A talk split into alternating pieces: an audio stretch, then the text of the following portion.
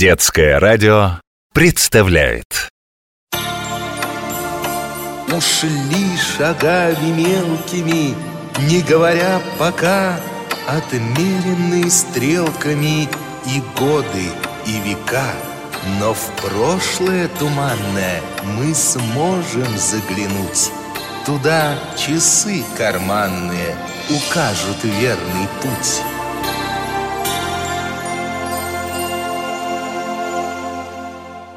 Как Марковкин в историю влип. Ковалева, ну ты скоро? На открытый урок гости придут. Нам велели их встречать, а мы опоздаем. Сейчас, еще минуточку. Ты это еще полчаса назад говорила. Хватит перед зеркалом вертеться. Ты свою косу уже три раза переплетала. Потому что не получается как надо. Знаешь секрет царицы Клеопатры?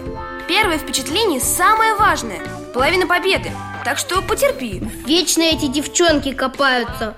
Секрет Клеопатры, видите ли. Она, наверное, тоже опаздывала везде. Вот и весь секрет. Проверю-ка, все равно ждать скучно.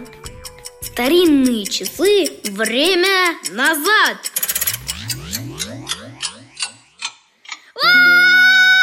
Ну что ты визжишь, как ненормальная? На вот твой кувшин, хорошо, что он не разбился Да не съем я тебя, не бойся Ты кто и куда я попал? Это покой царицы, а я служанка Надо посыпать пол свежими розовыми лепестками и приготовить светильники Все должно быть безупречно Клеопатра ждет гостей А первое впечатление – это половина победы Опять? Да неужели это так важно? Конечно! Клеопатра уже два раза обвела римских завоевателей вокруг пальца И осталась царицей Египта А ты мне расскажи про хитрости Клеопатры. После смерти отца Клеопатра стала править вместе с малолетним братом. Но вельможи хотели править сами и пошли на подлость. Обвинили Клеопатру в заговорах против брата. Клеопатре пришлось бежать и собирать войско. Но вмешался Юлий Цезарь, римский император. Цезаря мы проходили. Кто же спорит с могущей Римской империей, завоевавшей полмира? Цезарь решил сам назначить в Египте правителя. Вельможи подстроили так, чтобы Цезарь назвал только 13-летнего брата Клеопатры Ведь сама она была далеко. Но Клеопатра тайно пробралась во дворец. Верный воин принес ее в покое Цезаря в мешке, в котором обычно носит постель. Ничего себе! Вот представь, из кучи тряпья появляется молодая красивая девушка в полупрозрачном хитоне. Никаких драгоценных украшений, только повязка, символ царицы в волосах. И она заговорила с Цезарем на его языке. Царица вообще знает очень много языков. Она очень умная и образованная. И Цезарь был поражен. Конечно, он назначил Клеопатру правительницей. А вельможи остались ни с чем. Здорово! И дальше она спокойно управляла страной? Все не так просто. Через несколько лет Цезаря убили.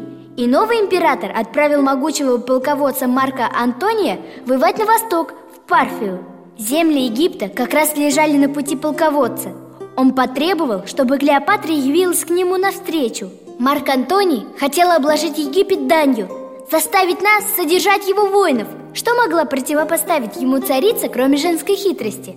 Она встретила послов и за щедрым угощением расспросила их о характере полководца. Узнав, что Антоний тщеславен и обожает роскошь и власть, она стала готовиться к встрече. Что, тоже пришла к нему покорная в солдатских тряпках? Нет, Марк Антоний совсем был другой человек, не Цезарь. Для встречи с ним Клеопатра велела сделать специальный корабль. Его корму украсили золотом, палубы устали коврами, паруса заменили на пурпурные, а весла покрыли серебром. Но ведь эти приготовления заняли много времени Клеопатра не боялась опоздать? Антоний был в ярости от ожидания Совсем как я! Зато он был поражен, когда увидел корабль, который двигался по реке, словно сказочный дворец Под музыку флейт и кефар, окутанный благовониями И что? Клеопатра пригласила полководца на борт и устроила в его честь роскошный пир Управлять кораблем отобрали самых красивых девушек сама Клеопатра сидела на золотом троне, окруженная мальчиками-амурами Марк Антоний был побежден без войны. Он сделал Клеопатру своей правительницей И не расстается с ней вот уже много лет. Да, такое впечатление. Мощное оружие не хуже тяжелого меча. Разит на повал. Благодаря своим уловкам Клеопатра по-прежнему правит Египтом И удерживает Марка Антония возле себя Она устраивает в честь него праздники Приглашает артистов и музыкантов Собирает мудрейших философов и ученых мужей Для интересных бесед. И украшает свои покои розовыми лепестками? В том числе. А теперь уходи, пока никто не застал тебя. Мальчишкам не положено тут находиться. Старинные часы. Время вперед!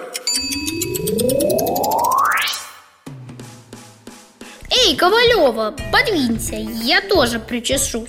Ты чего это, Марковкин? Меня торопил, а теперь и сам у зеркала крутишься. Я просто проверил, все ли в порядке. Первое впечатление уже половина дела. Как Марковкин в историю влип